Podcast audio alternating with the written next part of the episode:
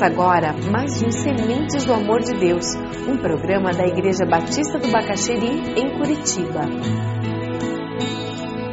Estamos dando continuidade à mensagem 2 Timóteo, capítulo 1. Estamos falando, estudando hoje sobre uma fé sincera. A importância de termos uma fé sincera dentro de casa para que possamos abençoar a geração dos nossos filhos e as próximas gerações, dos netos e os que vêm depois, porque nós marcamos a vida dos nossos filhos com o nosso exemplo de vida. Nós marcamos a vida dos nossos filhos com o nosso exemplo de vida. Veja o texto lá em 2 Timóteo, capítulo 1. Paulo, apóstolo de Cristo Jesus, pela vontade de Deus, segundo a promessa da vida que está em Cristo Jesus, a Timóteo, meu amado filho, graça, misericórdia e paz da parte de Deus Pai e de Cristo Jesus, nosso Senhor. Dou graças a Deus a quem sirvo com a consciência limpa, como serviram os meus antepassados, ao lembrar-me constantemente de você noite e dia em minhas orações. Lembro-me das suas lágrimas e desejo muito vê-lo para que a minha alegria seja completa. Recordo-me da sua fé não fingida, que primeiro habitou em sua avó Lloyd e em sua mãe Eunice, e estou convencido de que também habita em você. Por essa razão, torno a lembrar-lhe que mantenha viva a chama do dom de Deus que está em você mediante a imposição das minhas mãos, pois Deus não nos deu espírito de covardia, mas de poder, de amor e de equilíbrio.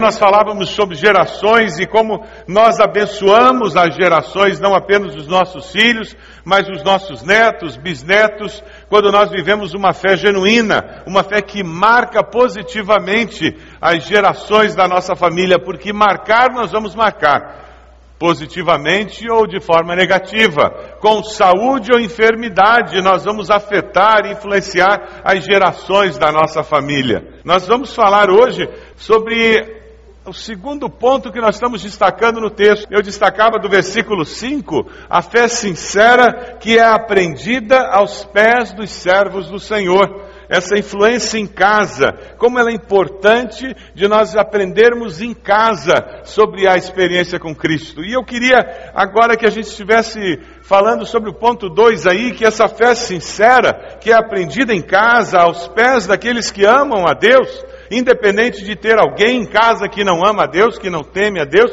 que não serve a Deus, mas aquele que ama e serve a Deus tem a oportunidade de passar essa fé para a próxima geração na família. Essa pessoa começa a produzir frutos, porque uma fé sincera, autêntica, genuína, produz frutos. Quem ama seus filhos deseja vê-los crescer, se desenvolver, amadurecer. A sua fé tem produzido esse tipo de fruto na vida dos seus filhos? A fé da mãe e da avó de Timóteo produziu um determinado tipo de fruto na vida dele. Ele se transformou num jovem adulto maduro, emocionalmente saudável, uma pessoa espiritualmente saudável, alguém que buscava viver a vida intensamente.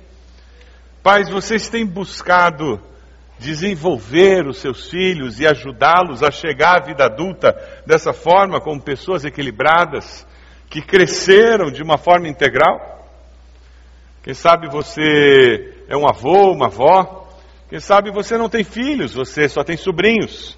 De alguma forma você tem apoiado aqueles sobrinhos ou netos para que eles possam crescer de uma forma saudável, tentando complementar aquilo que os pais não estão conseguindo fazer para que eles venham a ser tudo aquilo que Deus planejou que eles fossem? Eu gostaria que nós refletíssemos um pouquinho sobre esse crescimento total do ser humano. Eu queria falar inicialmente sobre o desenvolvimento físico, que todo ser humano precisa ter. Aquele bebê, ele precisa crescer e precisa crescer fisicamente de forma saudável. Quando pequeno, aquela alimentação materna, o aleitamento e depois uma boa alimentação, ele precisa fazer exercícios, cuidar da saúde, ter um bom plano de saúde, se possível, ir ao médico regularmente, se você pode, aulas para que ele pratique esportes. E nós nos preocupamos com isso, mas na verdade que muitas vezes, para não se incomodar, você deixa que os filhos, na sua imaturidade, decidam o que eles vão comer, quando vão comer, se vão fazer exercício ou não. Alguns adolescentes, o exercício mais violento que eles fazem é levantar da poltrona e desligar o videogame. E muitas vezes, para não nos incomodarmos, nós deixamos que eles não se desenvolvam fisicamente. Quantas vezes nós deixamos que, na imaturidade deles, eles não se cuidem e a sua alimentação seja completamente errada.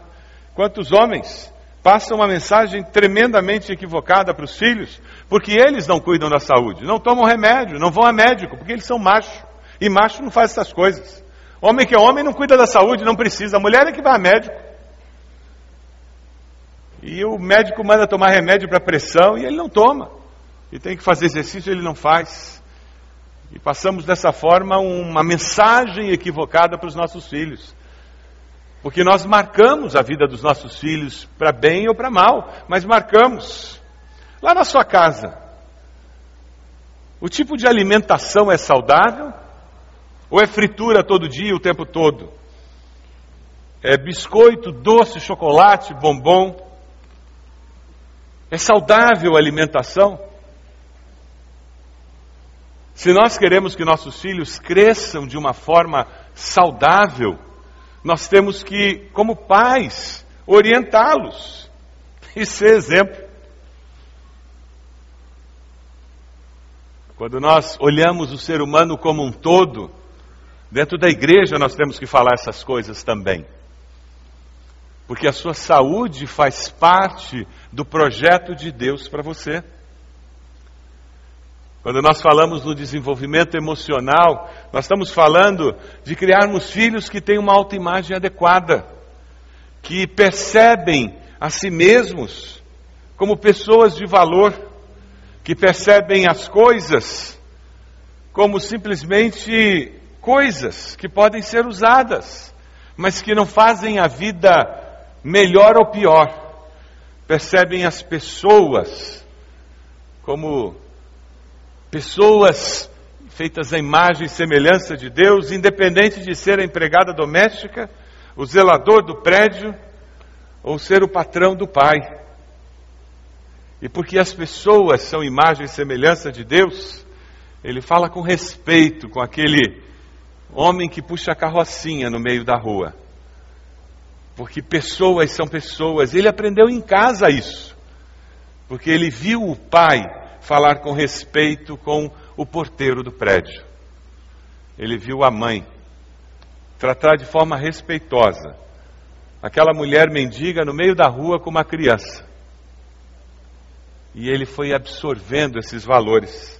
Emocionalmente, nós queremos criar filhos que saibam se relacionar de uma forma significativa, que saibam se expressar, falar dos seus sentimentos, falar das suas ideias sem ter medo de falar.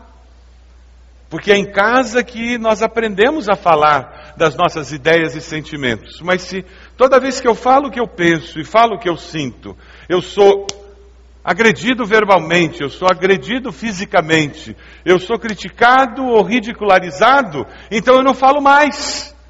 E eu me transformo num adulto que não consegue falar o que pensa e o que é.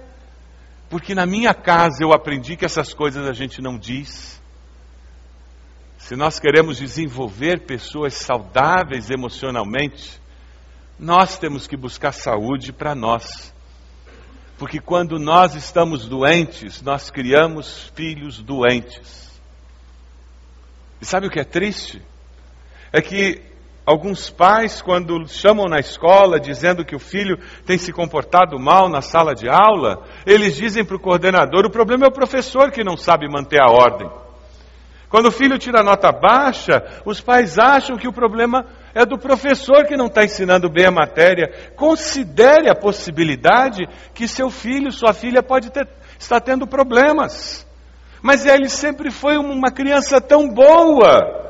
Que bom! Mas considere a possibilidade de que nessa fase, aquela criança tão boa está tendo uma crise emocional.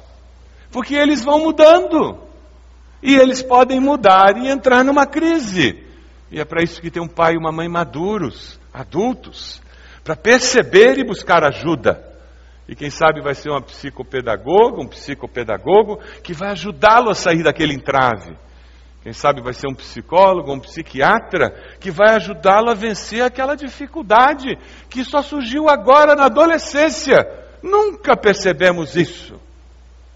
E não tem nada de errado. É curioso porque, às vezes, para levar um filho no pediatra, nós não temos vergonha, mas para levar num psiquiatra, temos. Às vezes, para levar um filho num médico para tratar um aparelho de dente e colocar aqueles negócios que parece que a criança veio de Marte. Nós não temos vergonha. Mas para levar um filho num psicólogo, a gente faz e não conta para ninguém. Imagina meu filho indo num psicólogo.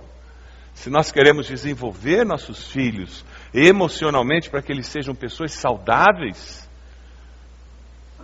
nós precisamos investir nisso. Lá na sua casa. Você assume que as pessoas são saudáveis emocionalmente de graça? Ou você presta atenção?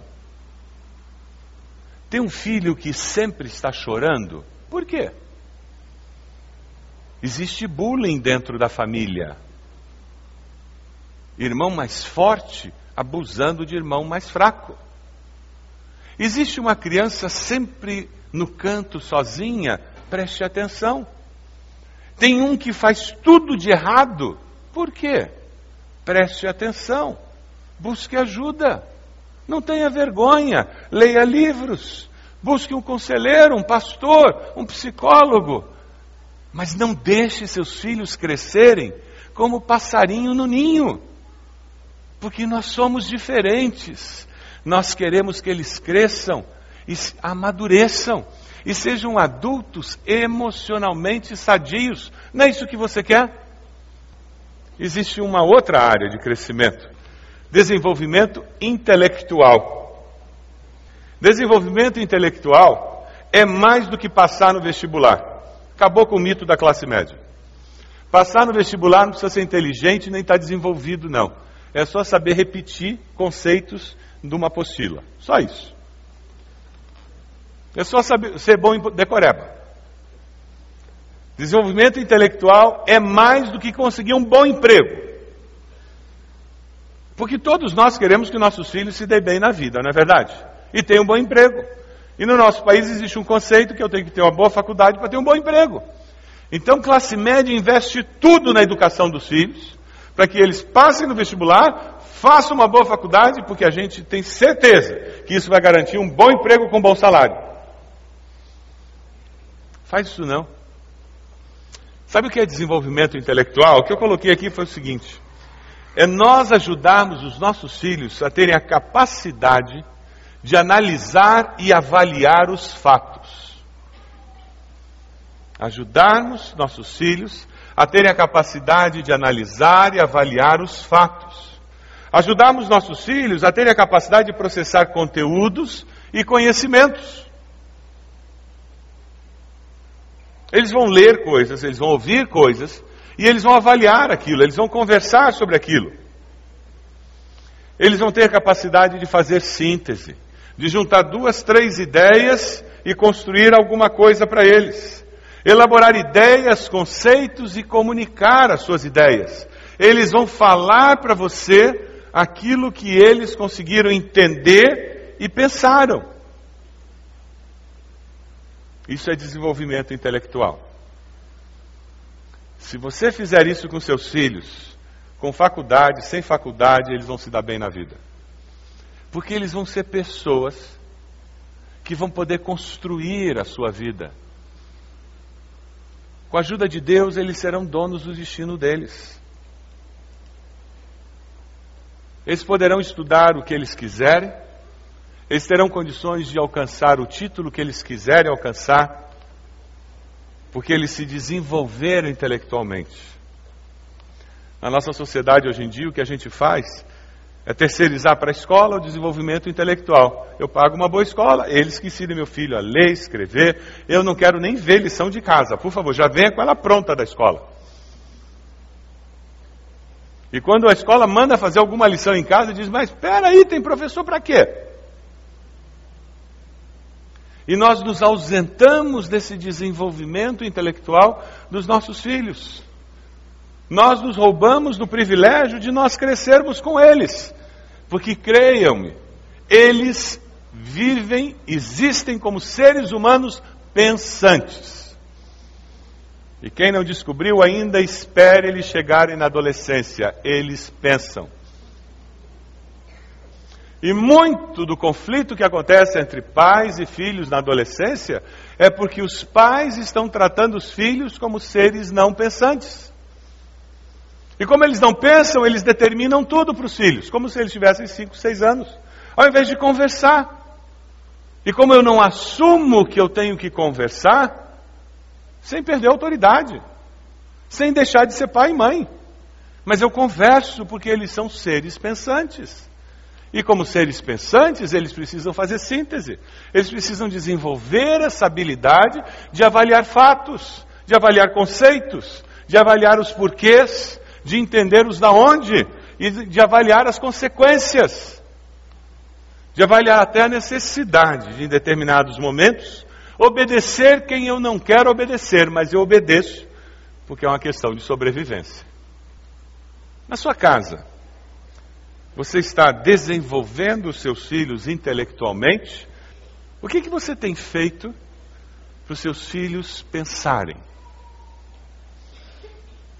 O que, que você tem feito para desenvolver nos seus netos a habilidade de pensar? Quando eles vêm brincar na sua casa, existem alguns brinquedos educativos também? Também. Algumas coisas que desenvolvam neles a habilidade de refletir. Existem livros para eles lerem e você conversa e conta histórias. E quando a criança pequena, você conta histórias, até sem livros, e você fantasia e fala do castelo, e você constrói aquilo no ar, você está desenvolvendo a habilidade do cérebro daquela criança de construir conceitos abstratos, que é uma das tarefas mais difíceis para o ser humano construir. E ali na criança você já está fazendo exercício com os músculos do cérebro dela. E você está abençoando aquele netinho que veio passar uma tarde na sua casa. E por último, eu queria falar sobre desenvolvimento espiritual. O que seria esse desenvolvimento espiritual? Ah, ser membro da igreja. Seria isso mesmo?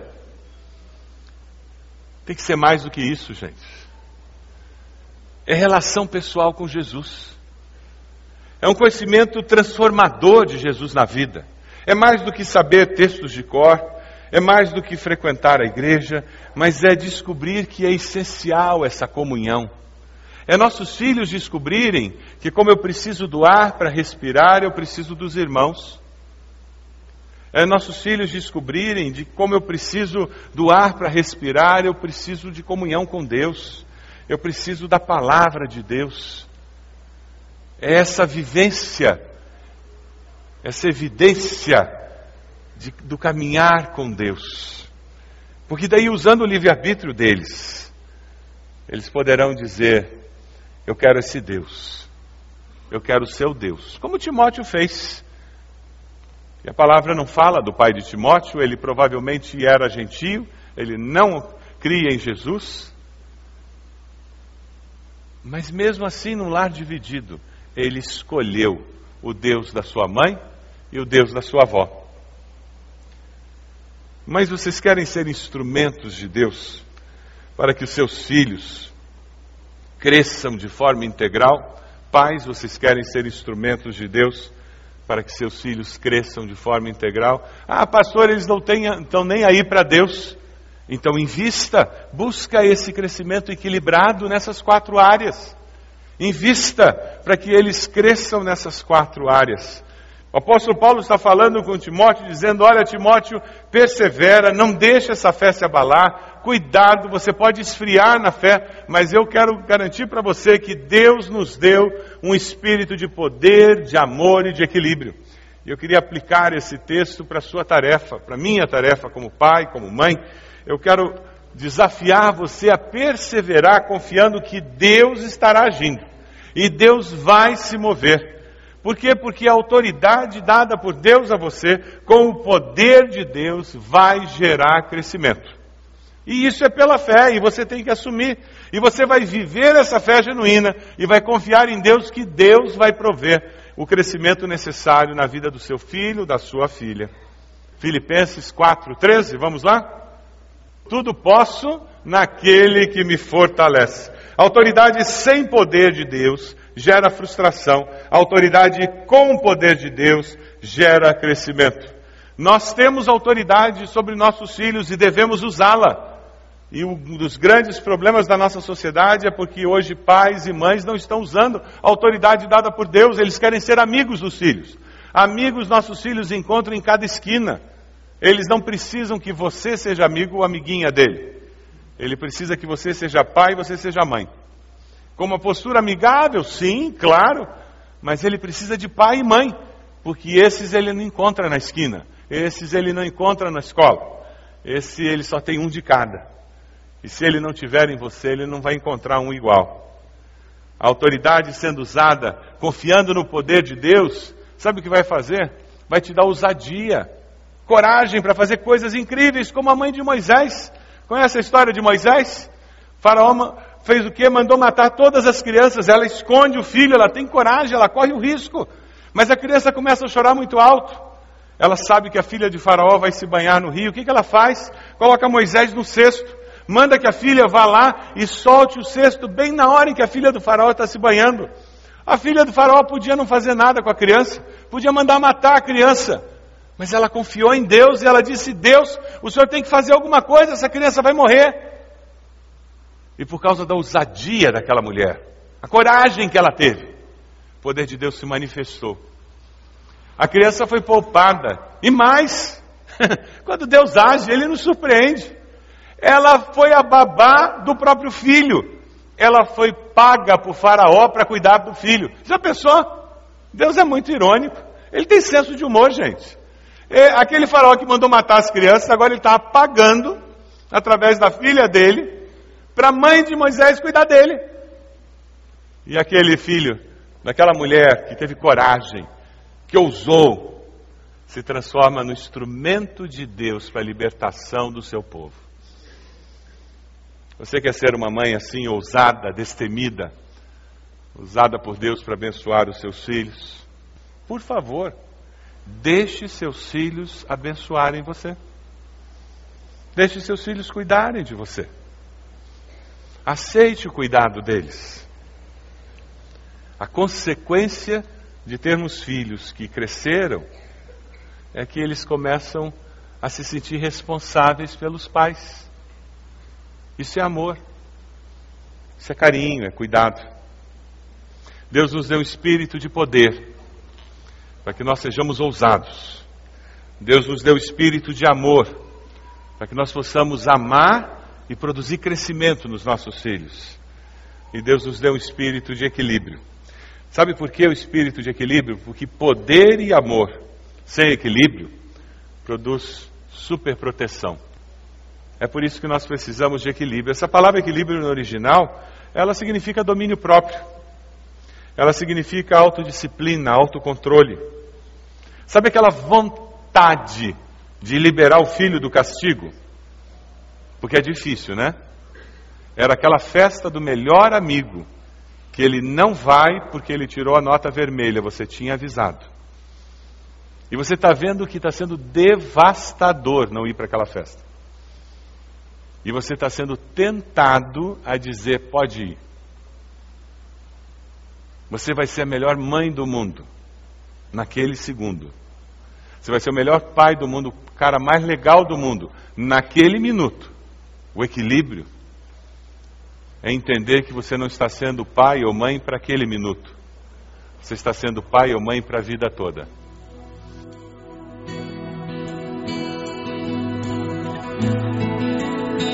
Este foi mais um programa Sementes do Amor de Deus, com o pastor Roberto Silvado, da Igreja Batista do Bacaxeri. Se você deseja obter cópias dessa mensagem, ligue para 33630327 ou envie um e-mail para radio@ibb.org.br, informando a data da mensagem.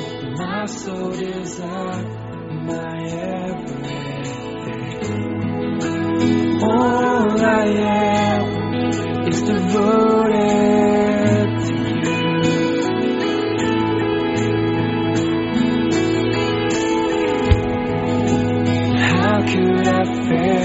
could see.